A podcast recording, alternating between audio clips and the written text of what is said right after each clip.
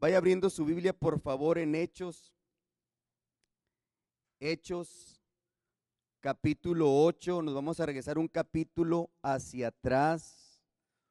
Hoy vamos, hoy es un día muy especial, muy importante en la enseñanza que hemos estado aprendiendo eh, ya por bastantes mesecitos. Ah, hoy vamos a agarrar vuelito y vamos a hacer una recopilación de todo lo que hemos estado aprendiendo. Me voy a ir tranquilo Espero ah, terminar en esta mañana con todo lo que he preparado. Me he gozado tremendamente al estudiar la palabra. Ayer mi esposa me acompañó un rato ahí en la oficina mientras estudiaba y ahí le enseñaba algunas cositas y me gozo cuando estamos ahí compartiendo. Entran los niños y nos escuchan y de repente nos ven llorar y, es, es, es, es una bendición, hermanos, poder estudiar la palabra del Señor. Se lo digo de todo mi corazón y esta mañana yo sé que el Señor tiene algo especial preparados para el día de hoy, como siempre, ¿verdad? ¿Estamos listos? Sí, estamos listos. Hechos capítulo 8, versículo 1. Hechos capítulo 8, versículo 1. Y en esta mañana he titulado mi mensaje Felipe el Evangelista.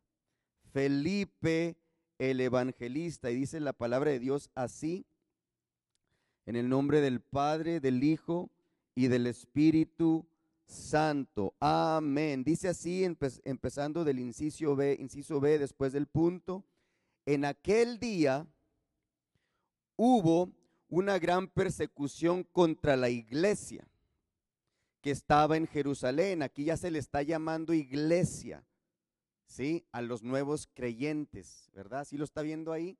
Ya se le empieza a decir iglesia. En aquel día hubo una gran persecución contra la iglesia que estaba en dónde? En Jerusalén. ¿Y qué dice? Y todos fueron esparcidos por las tierras de Judea y de Samaria, una vez más. Y todos fueron esparcidos. Dice todos, unos poquitos, ¿qué, dice? Todos, ¿verdad? Entendemos la palabra todos. Toda la iglesia fue esparcida en las tierras de Judea y de Samaria, salvo que los apóstoles. Ok. Entonces esto quiere decir, este, ya oramos la, eh, por las ah, necesidades y ahí Creo que la, palabra ha sido bendecida desde que entramos a este lugar.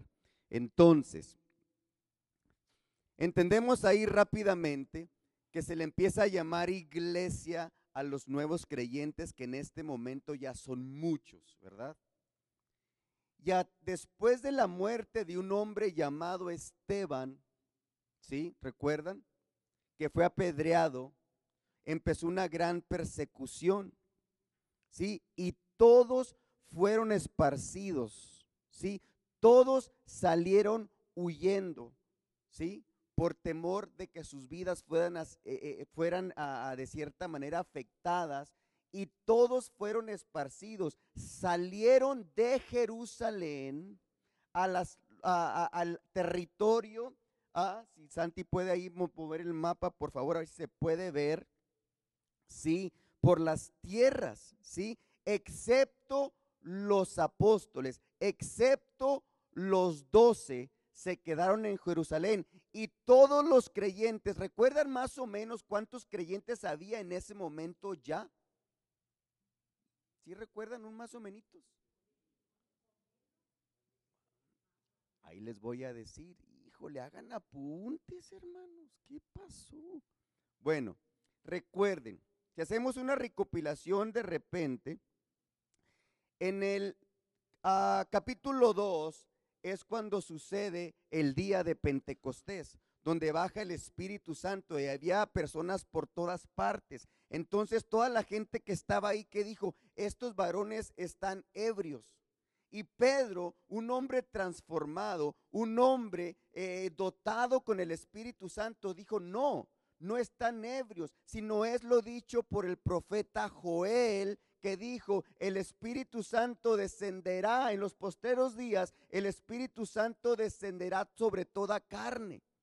y los jóvenes y las recibirían sueños y visiones. ¿Recuerdan eso? Eso pasó en el capítulo 2. Vaya dándole vuelta, por favor, para recopilar un poquito.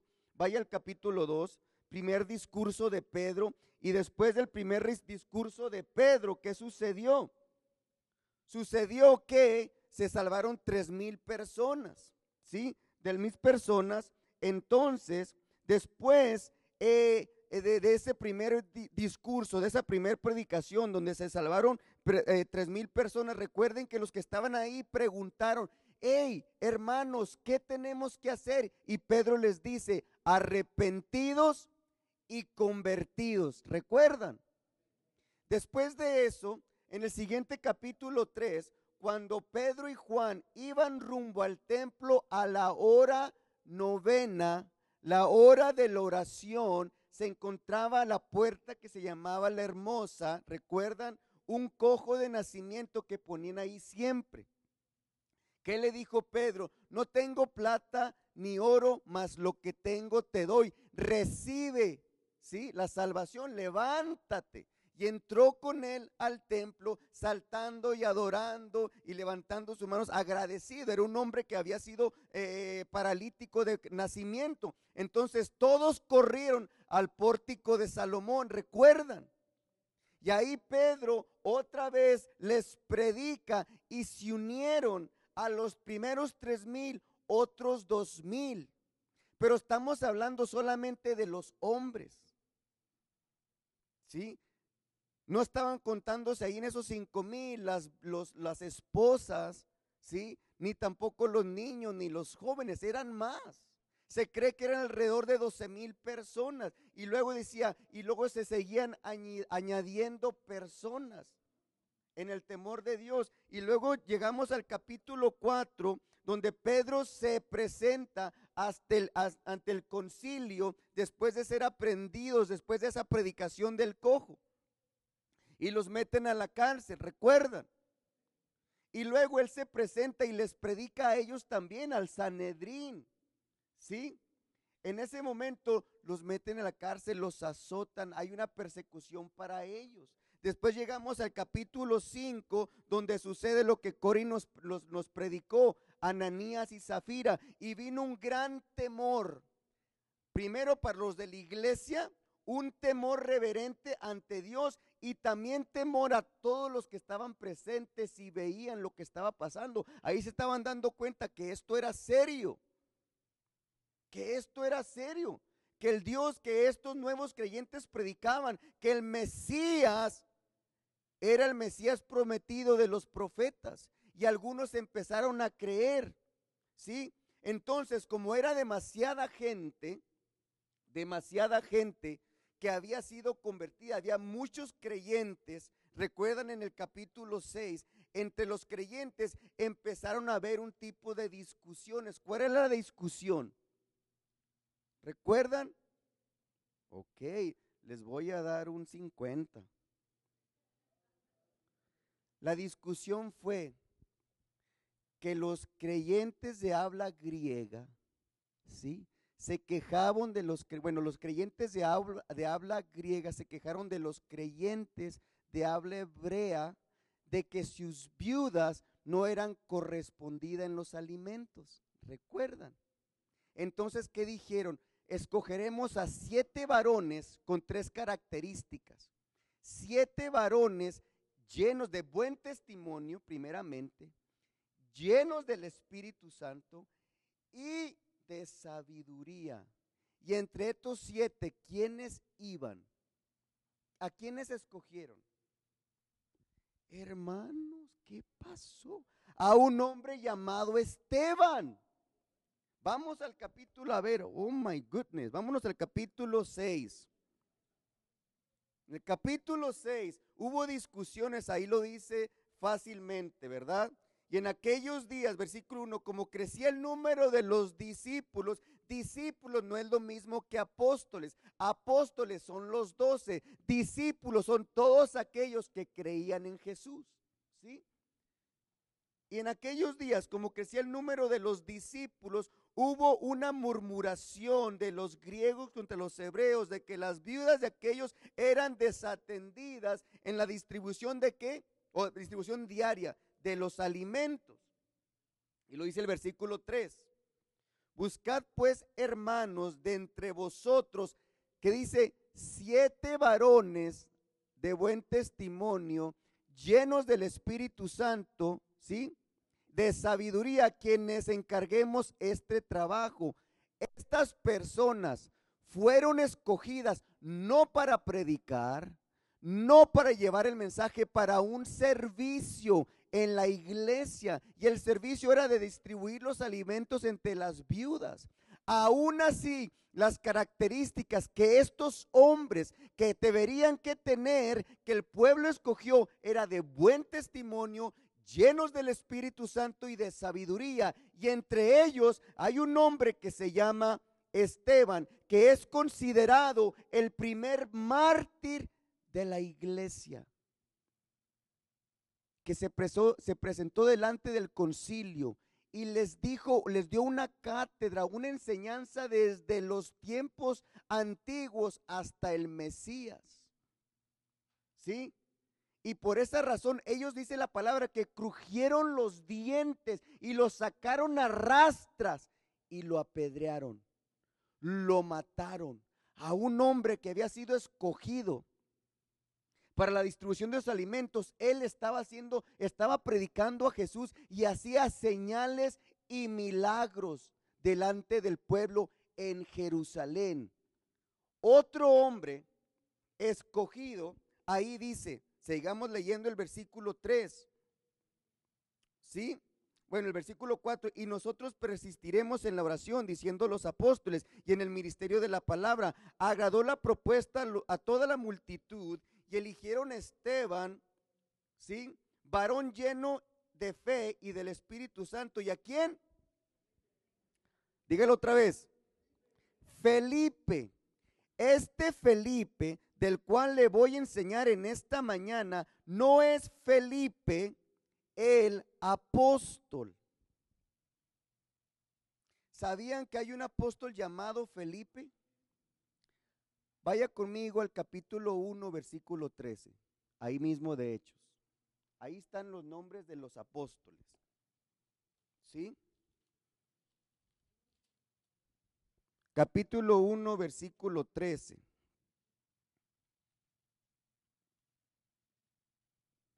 Catorce. ¿Sí? Sí, 13, 13, 13. Más dice, capítulo 1, ah, es que estaba en el capítulo 2, capítulo 13. Y entrados subieron al aposento alto donde moraban Pedro y Jacobo, Juan, Andrés, Felipe, Tomás, Bartolomé, Mateo, Jacobo, hijo de Alfeo, Simeón, el celote, Simón el celote y Judas, hermano de Jacobo. Ahí están los once, excepto Judas. Ahí dice Felipe. Pero el Felipe que les voy a enseñar en esta mañana es Felipe el evangelista, Felipe el diácono, igual que Esteban, que también él estaba lleno de sabiduría, lleno del Espíritu Santo y también tenía buen testimonio. Vamos bien. Ok. Recuerden la promesa de Jesús. Están viendo este mapita que ahorita se los voy a, derivar o se los voy a descifrar poquito. Recuerden la promesa. ¿Qué era la promesa? Bueno, para dividir un poquito en dónde estamos ahorita, ponga atención y apunte algunos ahí apuntes, por favor. ¿Sí? La promesa es llamada, es la gran comisión dada por Jesús en el capítulo 1, versículo 8 que está por ahí, que dice así, pero recibiréis poder cuando haya venido sobre vosotros el Espíritu Santo. ¿Y qué dice? Y me seréis testigos. Cuando dice la palabra testigos, no solamente está hablando de los apóstoles, está hablando de todos los creyentes. Y me seréis testigos de quién soy yo, el Mesías prometido, revelado ante sus, a sus caritas, que yo soy el Mesías, que yo soy el Hijo de Dios, y me seréis testigos en Jerusalén, en Judea, en Samaria y hasta lo último de la tierra. Hasta este momento, ellos, los apóstoles y todos los creyentes, han sido testigos solamente en Jerusalén. No se ha esparcido ni siquiera a Judea ni a Samaria. Espero que se pueda ver aquí. ¿Sí? ¿Se ve o no se ve? Bueno, ahí falta donde está Jerusalén. Jerusalén se encuentra aquí abajito. Jerusalén se encuentra aquí abajito. ¿Sí? En el área de Judea. Antes se habían repartido los reinos entre el norte y el sur. La capital del sur era Judea, la capital del norte era Samaria. ¿Sí? Judea, Samaria, Jerusalén está por aquí, por abajito han sido testigos solamente en Jerusalén, en esta ciudad aquí abajito, solamente, todavía no ha pasado nada. Y me seréis testigos en Jerusalén y luego en Judea y luego en Samaria y hasta lo último de la tierra. ¿Ok? Esto sucede en los capítulos del 2, del 3, del 4 hasta el 7. ¿Sí? Jesucristo dijo que el Espíritu Santo daría a los creyentes el poder para predicar. Ellos tendrían que pedir de predicar de Jesucristo en Jerusalén, en, ah, en Judea y en todo el mundo. La iglesia había empezado a evangelizar solamente en Jerusalén, ¿sí? Y esto pasa cuando se va a extender fuera de Jerusalén es a través, véame acá por favor, a través de la muerte de Esteban. La muerte de Esteban, por más cruel que haya sido, era el propósito celestial y divino de Jesús para poder predicar y salir a Judea, a Samaria y hasta lo último de la tierra. ¿Por qué le digo eso? ¿Qué dice el texto? Capítulo 8.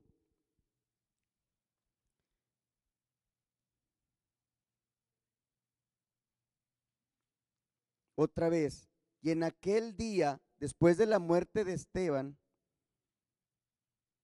hubo una gran persecución contra la iglesia que estaba donde?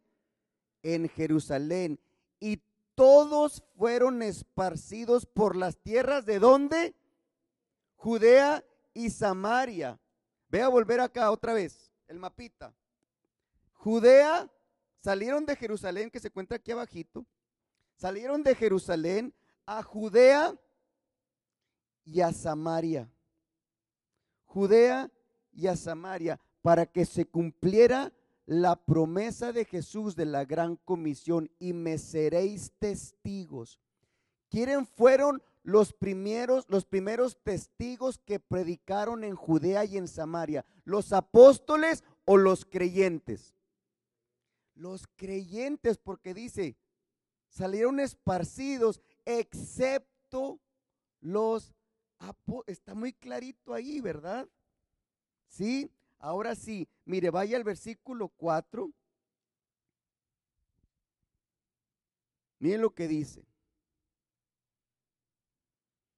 Pero los que fueron esparcidos iban por todas partes anunciando el Evangelio. Los que fueron esparcidos, ¿quiénes son ahora? Ya entendemos bien. Son los creyentes. ¿Cuántos eran? Pues como unos 15 mil, 16 mil personas. Ahora, cuando ellos salen huyendo, salen esparcidos por toda área de Judea y de Samaria, ellos llevarían, ellos eran, habían ido a la escuela a estudiar teología, habían ido a la escuela a cómo elaborar, hacer un exégesis del texto o cómo elaborar un sermón. No, solamente iban anunciando el evangelio, ellos no llevaban un sermón, preparado. Ellos simplemente diciendo, pues aquel Jesús, aquel que crucificaron, aquel que le llaman el Mesías, verdaderamente es el Hijo de Dios. Y Él nos ha salvado. Y después de que Él ascendió al cielo, hemos recibido el Espíritu Santo. Y empezaron a predicar, aquel Jesús, aquel que crucificaron es verdad, Él es el Mesías. Y es todo lo que decían. Y cuando eso sucedía, porque todos estaban llenos del Espíritu Santo, y cuando abrían su boca, todos los que los oían recibían el Evangelio. ¿Qué era el Evangelio? El Evangelio no es como lo conocemos ahora. La palabra Evangelio quiere decir en el griego la buena noticia. Ya se los había enseñado, pero se los voy a decir otra vez. Esto viene de cuando había una guerra y la guerra era conquistada y había triunfo, mandaban el Evangelio al palacio y decir, hemos conquistado la ciudad, hemos ganado la guerra. Era evangelio, quiere decir buena noticia. Ellos llevaban la buena noticia de haber conquistado una guerra o haber conquistado un reino. Entonces así se le llama evangelio, la, buena noticia. Ellos cuando fueron esparcidos iban compartiendo el evangelio, la buena noticia que Jesús había vencido en la cruz. Y no, no solamente la cruz, sino que venció al tercer día cuando resucitó. Qué bonito está eso. Apúntelo, que no se le olvide, por favor. Mire lo que sigue diciendo, versículo 5. Entonces, ¿quién? Felipe. ¿Cuál Felipe? ¿El apóstol o Felipe el diácono? Felipe el diácono, que después de este capítulo se le conoció como Felipe el evangelista. Felipe el evangelista, apúntelo muy bien para que no haya confusión y no le digan y no le cuenten es Felipe, no el apóstol, es Felipe el diácono. Y aquí está con la palabra.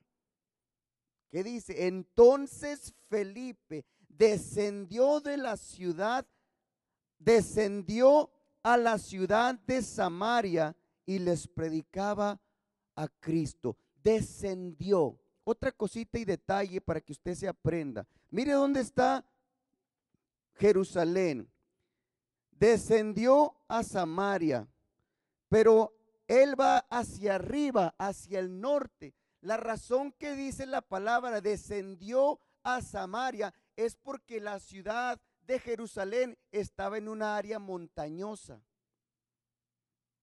Aunque iba hacia el norte, era descender de Jerusalén porque era una área montañosa, es una área rocosa, o sea, de montañas, y tenían que descender. Para subir a Jerusalén, usted tendría que subir, por eso dice la palabra, descendió a Samaria. ¿Ok? ¿Sí está viendo ahí? Ok.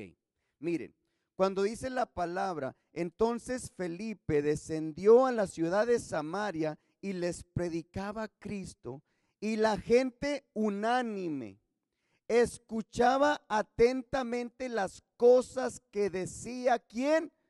Felipe, oyendo y viendo las señales que hacía, porque de muchos que tenían espíritus inmundos salían, estos dando grandes voces, y muchos paralíticos y cojos eran sanados.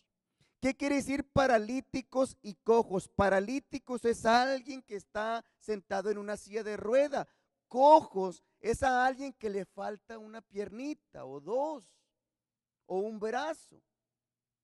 Y muchos paralíticos se levantaban y muchos cojos les crecían las piernas. Un hombre que fue seleccionado para un servicio para atender las mesas.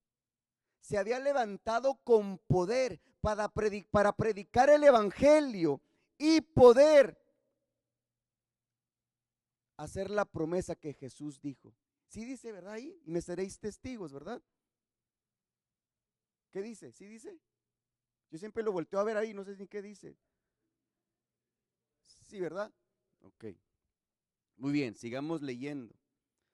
Así que había grandes, gran gozo en aquella ciudad. Ahora bien, abra conmigo Juan capítulo 4, por favor. Lo que Felipe está haciendo en Samaria no es más que recoger la semilla que Jesús había plantado en los samaritanos. Lo que Felipe está haciendo aquí en Samaria es recoger lo que Jesús había preparado para esta persecución. Lo vamos a ver. ¿Sí? Acompáñeme, por favor. Ahora, tenga su Biblia abierta. ¿Sí? Tenga su Biblia abierta, pero ¿qué crees? Se lo voy a leer en otra versión para que se entienda perfectamente y le pido de su colaboración para que por favor este voltee a ver acá la pantallita y lo vamos a leer todos juntos acá. Es más explícito, pero quiero que vea este mapita, ¿ok? Quiero que vea este mapita. Le voy a empezar a leer desde el versículo 3 y luego Santi nos va a poner acá los versículos siguientes. Vamos a leer bastantito, pero quiero que vaya conmigo para entender. Estamos hablando de que Felipe, diácono, escogido entre los cristianos para un servicio al después de la muerte de Esteban, que todos fueron esparcidos, todos fueron predicando. Y Felipe, igual que Esteban, lleno del Espíritu Santo, lleno de sabiduría, predicaba y hacía milagros y señales en la ciudad de Samaria para poder este, eh, de cierta manera hacer la promesa que Jesús había hecho de la gran comisión. Miren lo que dice el versículo 3. Así que fue Jesús. Así que se fue de Judea y volvió a Galilea. Voltéeme a ver acá. Se fue de Judea Jesús. ¿Sí ven aquí que dice Judea? Se fue de Judea Jesús iba a regresar a Galilea, ahí en la parte de arriba, y aquí está Samaria. lean acá conmigo, por favor. Así que se fue de Judea y volvió a Galilea. En el camino tenía que pasar por Samaria. ¿Verdad que sí? Tenía que pasar por Samaria. Miren lo que dice la palabra. En el camino tenía que pasar por Samaria. Entonces llegó a una aldea samaritana llamada Sicar. ¿Se ve o no se ve? Sicar. Aquí no se ve, pero se lo voy a leer. Aquí dice Sicar. Entonces iba Judea, a Galilea, tenía que pasar por Samaria y llegó a una ciudad que se llama Sicar. Y acá abajito dice Pozo de Jacob. Pozo de Jacob. ¿Qué dice la palabra? Entonces dice, entonces llegó a una aldea samaritana llamada Sicar, cerca del campo que Jacob les dio a su hijo José. ¿Está leyendo ahí? Santi, ¿vas cambiando los textos? Versículo 5. Entonces llegó a una aldea samaritana llamada Sicar, cerca del campo de Jacob, y le, que le dio a su hijo José. Ahí estaba el pozo de Jacob, ¿verdad que sí? Sí. Y Jesús, cansado por la larga caminata, se sentó junto al pozo cerca del mediodía, cerca de la hora sexta. Ya les había dicho esto, su Biblia dice cerca de la hora sexta, 12 del día, la hora novena, 3 de la tarde. ¿Sí? Y de eso le voy a predicar la siguiente semana o la próxima vez. Quédese con esto. En Jerusalén se oraban en estas en estos tiempos. En Jerusalén, en el templo, se oraba siempre a la hora novena, a las tres de la tarde, se los acabo de leer. Pedro y Juan iban al templo a la hora novena, a la hora de la oración, ¿sí? A la hora novena, quédese con eso, lo va a entender la semana que entra. Entonces, dice, versículo 6 otra vez, y él estaba ahí en el pozo de Jacob, Jesús cansado por la larga caminata se sentó junto al pozo cerca del mediodía de la hora sexta. Poco después llegó una mujer samaritana a sacar agua. Y le dijo, y Jesús le dijo, por favor, dame un poco de agua para beber. Versículo 8, él estaba solo en ese momento porque sus discípulos habían ido a la aldea a comprar algo de comer. La, versículo 9. La mujer se sorprendió. Voltea acá, por favor, acá léame, porque ahí su Biblia va a decir diferente. La mujer se sorprendió. Miren lo que dice aquí. Mucha atención, por favor.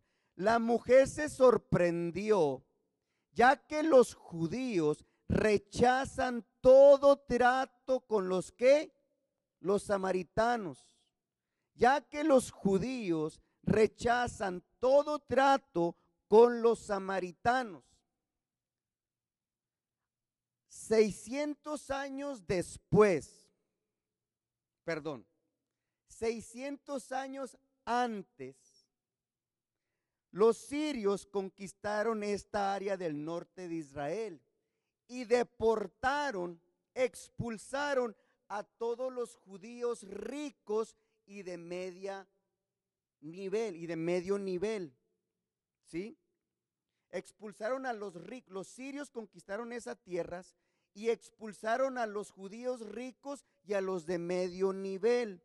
Después importaron, trajeron a una población pagana desde lejos estos paganos se casaron con la clase más baja de los judíos en esta región que quedaban en el norte de Israel. Y de estas personas venían los samaritanos. Hablando en general, los judíos de aquel día odiaban a los samaritanos, los consideraban infieles y mestizos. Infieles y mestizos mixtos, porque eran de la clase más baja y se habían casado con gente pagana. Era una mezcla de judíos que tenían costumbres paganas y ídolos. Y era la clase más baja. Por eso los judíos de Jerusalén y de las regiones los veían como poca cosa, como lo más bajo, como que habían rechazado al Dios verdadero y habían abrazado las costumbres paganas. Los judíos de Jerusalén y de esa área no los podían ver. ¿Qué dice la palabra? Vamos otra vez. Voltearme a ver acá, por favor. La mujer se sorprendió una mujer, aparte de ser samaritana, era mujer. Y estaba ahí un judío, varón, solo, y ella sola. ¿Qué dice la palabra? La mujer se sorprendió, ya que los judíos rechazan todo trato con los samaritanos. Ahora sí lo entendemos. Entonces le dijo Jesús, usted es le dijo a Jesús, usted es judío y yo soy mujer samaritana, ¿por qué me pides agua para beber? Jesús le contestó, si vamos bien ahí, Jesús le contestó, oh, esto es lo que, hermanos, escuche esto, si tan solo supieras el regalo que Dios tiene para ti y con quién estás hablando. Ellos como los judíos conocían la palabra, conocían a los profetas. Por muchos años habían estado esperando al Mesías. Por muchos años habían sido conquistados por otros pueblos. Por muchos años habían sido doblegados a las leyes de otros pueblos. En este caso era Roma y estaban esperando a un Mesías prometido para que viniera a liberarlos. A los samaritanos que se sentían poca cosa como también a los judíos. La samaritana conoce esto. Si tan solo supieras el regalo que Dios tiene para ti y con quién estás hablando, tú me pedirías a mí y yo te daría agua viva. ¿Sí lo están viendo ahí? Pero Señor, usted no tiene ni una soga ni un balde, le dijo ella. Y este pozo es muy profundo. ¿De dónde va a sacar esa agua viva? Además, ¿se cree que usted, si usted, se cree usted superior a nuestro antepasado Jacob que nos dio este pozo? ¿Cómo puede usted ofrecer mejor agua que la que disfrutaron él y sus hijos y sus animales? Jesús contestó, cualquiera que beba, estamos viendo ahí? De esta agua pronto volverá a tener sed.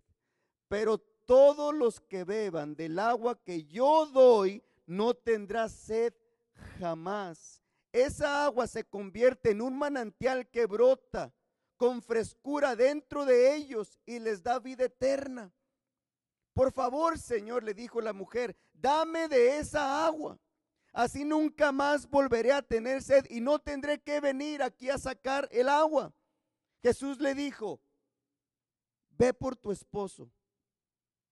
No tengo esposo, respondió la mujer. Es cierto, dijo Jesús, no tienes esposo porque has tenido cinco esposos y ni siquiera estás casada con el hombre con el que ahora vives. Ciertamente dijiste la verdad. Véame acá, por favor. Cinco esposos has tenido. Híjole, qué tremenda mujer. Por la respuesta es lo que hemos pensado toda la vida. Pregunta. Póngame atención a esta pregunta. ¿Una mujer judía podía escoger a su marido?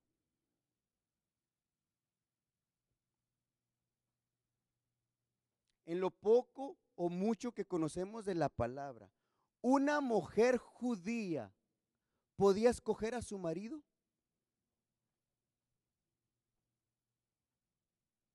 Jamás. La mujer era denigrada en el pueblo de Israel. Ella era usada como un objeto sexual y solamente para tener descendencia. Cinco maridos has tenido. ¿Es culpa de la mujer? ¿Ella los escogió? Estoy preparando una prédica para enseñarle eso. En la ley judía existe una ley que se llama levirato. Levirato y se encuentra en Deuteronomio 25.5. Esta ley quiere decir que una mujer está casada con un hombre y si ese hombre fallece, le pertenece al hermano que le sigue. Y si ese, ese fallece, le pertenece al otro hermano, y al otro hermano, y al otro hermano, y el otro hermano, para poder mantener su descendencia. ¿Es culpa de la mujer haber tenido cinco maridos? Jamás. Jamás. Esta mujer había sido denigrada toda la vida. Por eso iba a la hora sexta al pozo, porque ya no había nadie. Era el, el tiempo más caliente en ese momento. Porque cada vez que ella salía de su casa le decían de cosas. La trataban como prostituta, pero ella no podía hacer nada. Ella no podía hacer nada. Ella fue traspasada de hombre a hombre. Y aún así, ¿ustedes creen que después de cinco maridos alguien la iba a tomar en serio? El sexto no es tu marido, obviamente. Obviamente. Jesús fue con el propósito de amarla. Jesús se tomó el tiempo para ir por ella y restituirla a la sociedad. Jesús se tomó el tiempo y tenía que ir desde Judea a Samaria y se detuvo en el pozo de Jacob, donde sabía que iba a ir a ese momento para restaurar su vida. Muchas veces así nos encontró Jesús a cada uno de nosotros. Cuando nadie daba un comino por nosotros, cuando a nadie le interesaba nuestra vida, cuando no sabíamos qué iba a pasar de nosotros, porque habíamos fallado, porque toda la vida habíamos hecho el mal y aún así Jesús se tomó el tiempo para acomodar todas las cosas para que alguien nos presentara el Evangelio. Y dependía de nosotros. Si lo aceptamos o no. Toda la vida hemos visto a esta mujer de cinco maridos, pero no, tal vez no hemos entendido las razones. Esta mujer no podía hacer nada. Ella fue traspasada como un objeto sexual. Ella fue traspasada de hombre a hombre sin ella poner tener cómo decir o levantar la voz sin ser abofeteada o sin ser mandada a cocinar o a darle de comer a los animales. Una mujer no tenía voz ni voto. ¿Ustedes creen que ella va a escoger a su marido? Lea Deuteronomio 25.5 en su casa. Hasta la ley del levirato. Sigue diciendo el texto.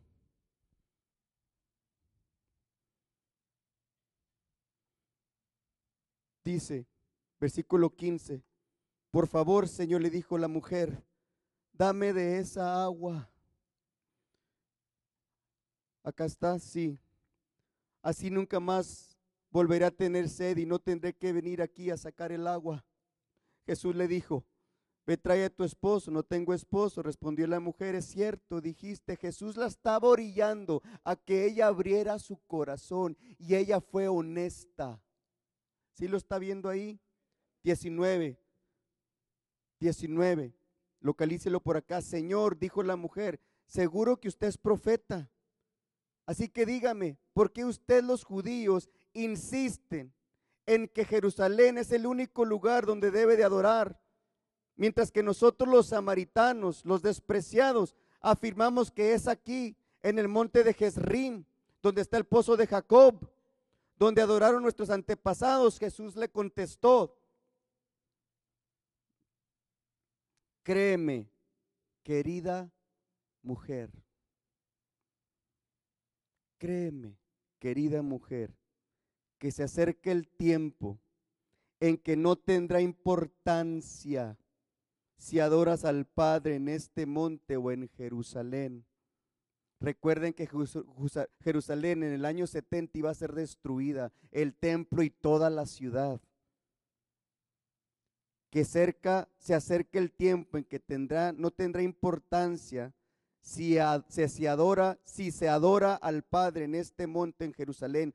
Ustedes los samaritanos saben muy poco acerca de aquel a quien adoran mientras que nosotros los judíos conocemos bien a quien adoramos, porque la salvación viene por medio de los judíos, porque la salvación viene a través de la línea del rey David, le está diciendo.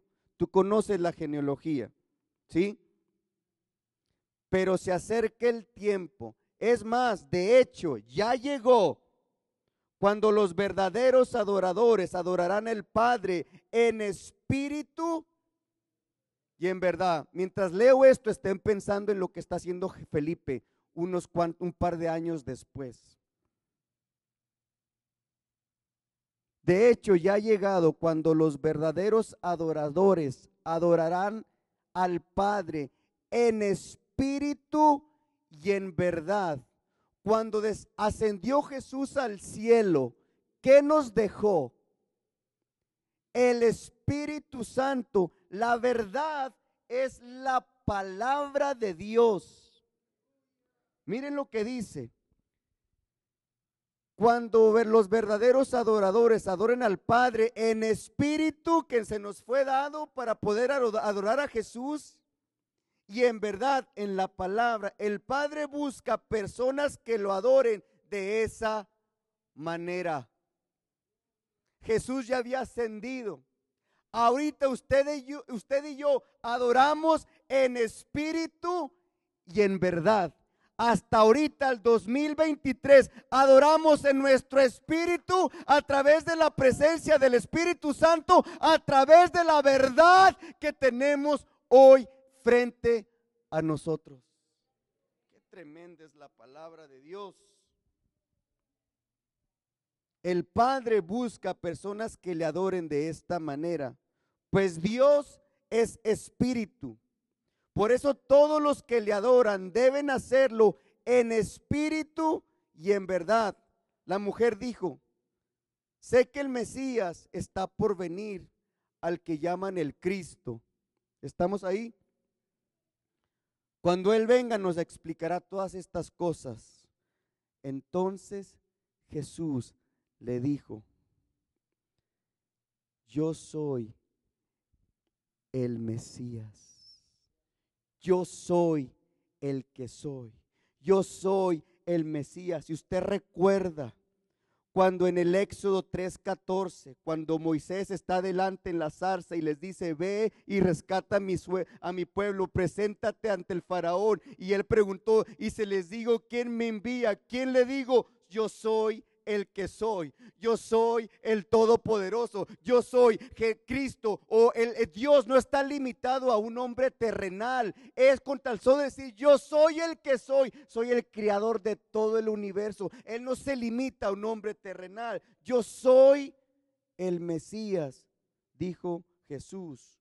Justo en ese momento volvieron los discípulos, Cori se sorprendieron al ver que Jesús hablaba con una mujer, pero ninguno se atrevió a preguntarle, ¿qué quiere de ellas?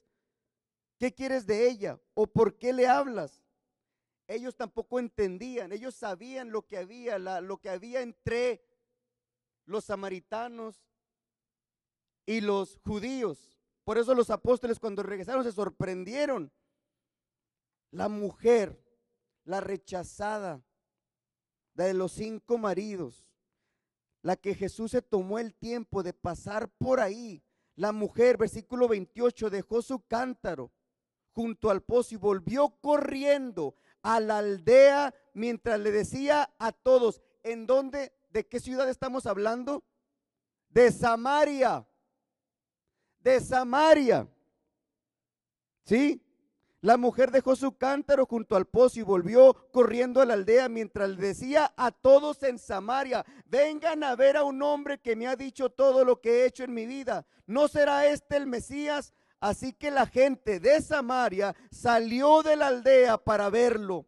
Mientras tanto los discípulos le insisten a Jesús, rabí, come algo. Jesús le respondió y le respondió, yo tengo una clase de alimento que ustedes no conocen. Yo tengo una clase de alimento que ustedes no conocen. Dice la palabra que hay fiesta en los cielos cuando un pecador se arrepiente. ¿Ustedes creen que Jesús se va a limitar a un alimento terrenal? Él estaba gozoso porque no solamente una mujer había aceptado el Evangelio, sino todo estaba preparando a toda la ciudad para lo que sucedería después, cuando iban a ser esparcidos todos los cristianos por toda esa región y cuando Felipe va y les presenta el Evangelio, ellos lo abrazan con gran gozo. ¿Lo está viendo ahí? Aleluya. Ellos decían, ¿le habrá traído alguien de comer mientras nosotros no estábamos? Se preguntaban los discípulos unos a otros. Entonces Jesús explicó, mi alimento consiste en hacer la voluntad de Dios quien me envió y en terminar su obra. Ustedes conocen el dicho. Hay cuatro meses, escuche esto por favor, hay cuatro meses entre la siembra y la cosecha, pero yo les digo, despierten y miren a su alrededor. Aquí en Samaria, los campos ya están listos para la cosecha. A los segadores se les paga un buen salario y los frutos que cosechan son personas que pasan a tener la vida eterna. Qué alegría les espera tanto al que siembra como al que cosecha. Ya saben el dicho, uno siembra y otros cosechan. Yo estoy sembrando y otros van a cosechar. ¿Quién? Felipe. Y los creyentes que fueron esparcidos y que llegaron a Samaria. ¿Será? Uno siembra y otro cosecha. Y es cierto, yo los envío a ustedes a cosechar donde no sembraron. Jesús preparó a los samaritanos rechazados para que se les predicara el Evangelio. Regresamos, por favor.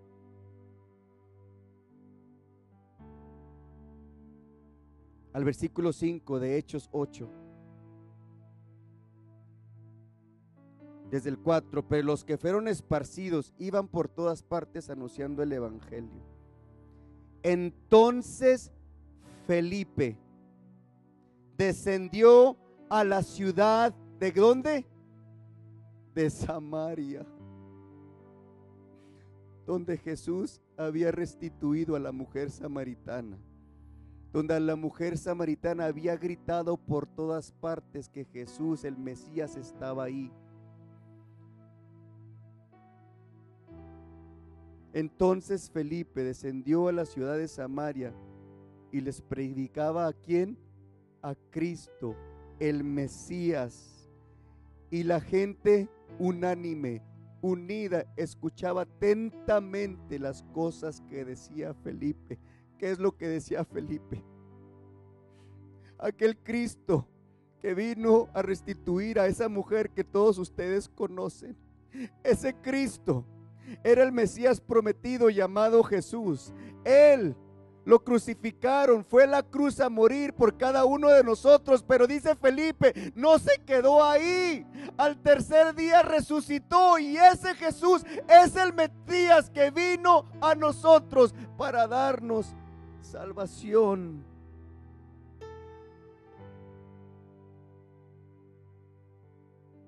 Versículo 6, y la gente unánime escuchaba atentamente las cosas que decía Felipe. oyendo y viendo las señales que él hacía a través del Espíritu Santo y del poder que se le había dado. Porque de muchos que tenían espíritus inmundos salían estos dando grandes voces y muchos paralíticos eran paralíticos y cojos eran sanados, así que habría gran gozo en aquella ciudad. ¿Por qué no cierra su rostro, amados hermanos? Si usted gusta pasar a este altar, a tener un momentito de comunión con aquel que jamás le ha rechazado, con aquel que jamás lo va a hacer a un lado, con aquel que jamás lo ha despreciado, más aún Jesús siempre acomoda los tiempos, acomoda las sazones, acomoda la gente, acomoda las circunstancias para poder presentarnos el Evangelio, para poder abrazarnos. Aparentemente la muerte de Esteban era una tragedia, aparentemente era algo cruel, algo sanguinario, pero la muerte de Esteban no fue de esta manera. La muerte de Esteban estaba todo en el propósito de Dios para ir y que el evangelio, el buen la buena noticia fuera predicado fuera de Jerusalén y así poder hacer o cumplir la promesa que Jesús había dado y recibiréis poder cuando haya venido sobre vosotros el Espíritu Santo. Y de esta manera, a través de la muerte de Esteban, los creyentes sin saber estaban siendo testigos y iban predicando el Evangelio por todas partes. Aún sin saber, habían abrazado a los que ellos de cierta manera odiaban, los samaritanos. Qué tremendo cómo Dios prepara todas las cosas. Aunque de repente hemos pasado pruebas, luchas. De repente hemos pasado circunstancias difíciles, donde tal vez no entendemos, donde tal vez no podemos captar qué propósito puede tener esto que estoy enfrentando, pero créame que todo lo que sucede en nuestras vidas, todo lo que sucede en nuestras vidas está con un propósito, es con un propósito. Y el único propósito siempre es voltear nuestra mirada al cielo. ¿Por qué en esta mañana adoramos a Dios? ¿Por qué no esta mañana podemos levantar nuestros ojos al cielo y clamar a Dios? Si tenemos que pedir perdón, si de alguna manera necesitamos de alguna manera acercarnos a Él y declararle algún pecado, algo que estamos haciendo que no le corresponde.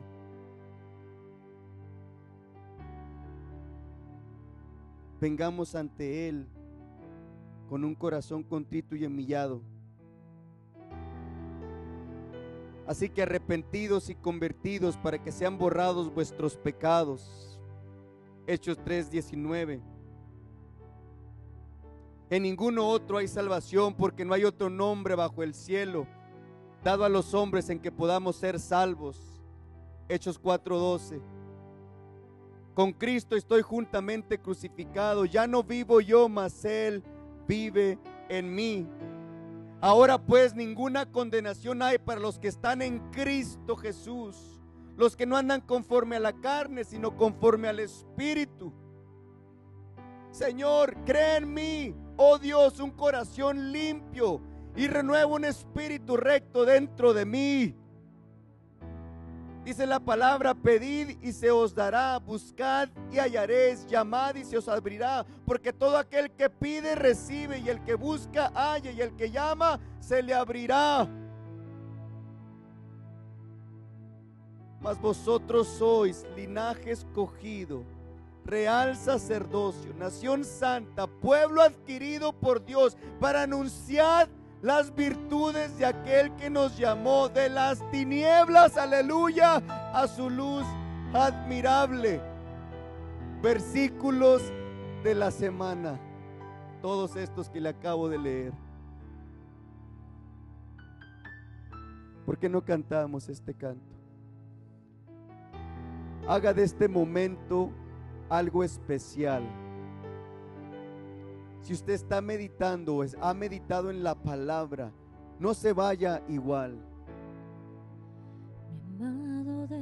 Escuche, Jesús se tomó el tiempo para venir a este mundo.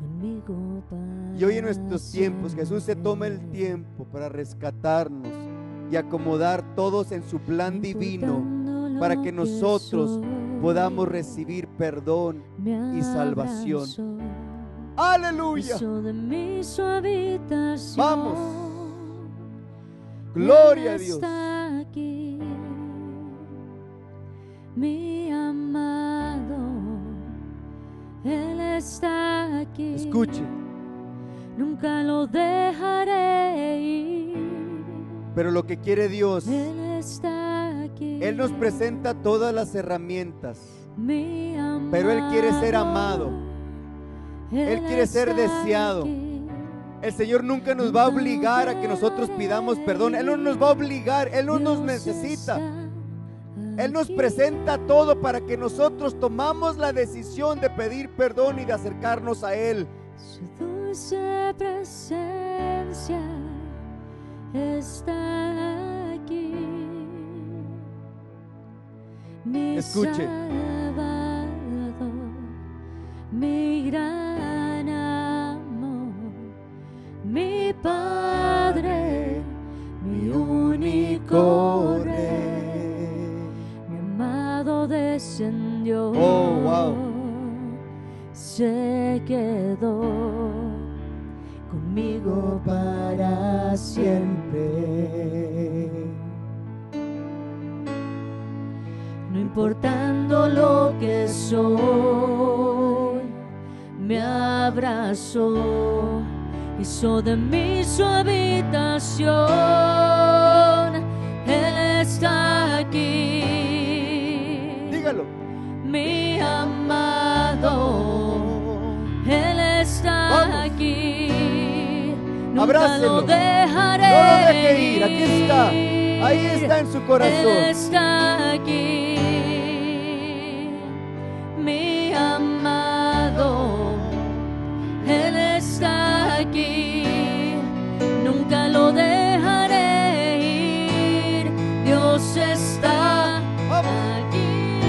Bendito sea tu nombre, Señor. Dulce presencia. Su dulce presencia está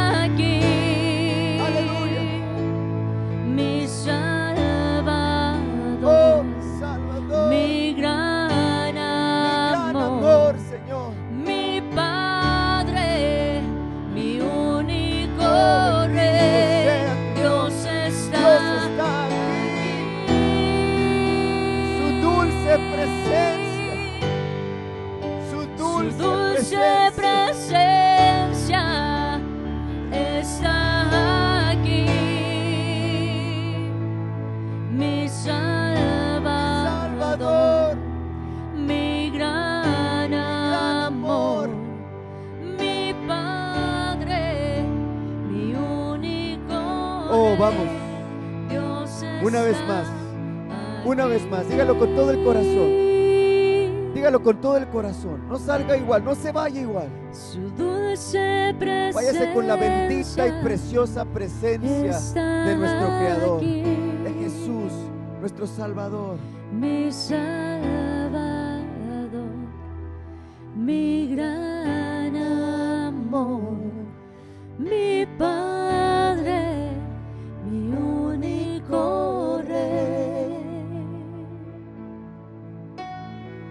Oh, bendito sea tu nombre, Señor. Bendito seas tú, Señor. Bendito sea tu nombre, mi Salvador. Está aquí. Dígalo. Él está aquí. Jamás seré igual. Jamás seré Dígalo. igual. Aquella mujer samaritana jamás volvió a ser la misma. A pesar que no tenía esperanza. A pesar que había sido desechada. No solamente por el hombre, sino por toda la ciudad. Jamás volvió a ser la misma después del encuentro que ella tuvo con el Salvador, con. Jesús. Dígalo. Jamás seré igual. Dios está aquí. Oh, bendito sea tu nombre. Su dulce presencia está aquí.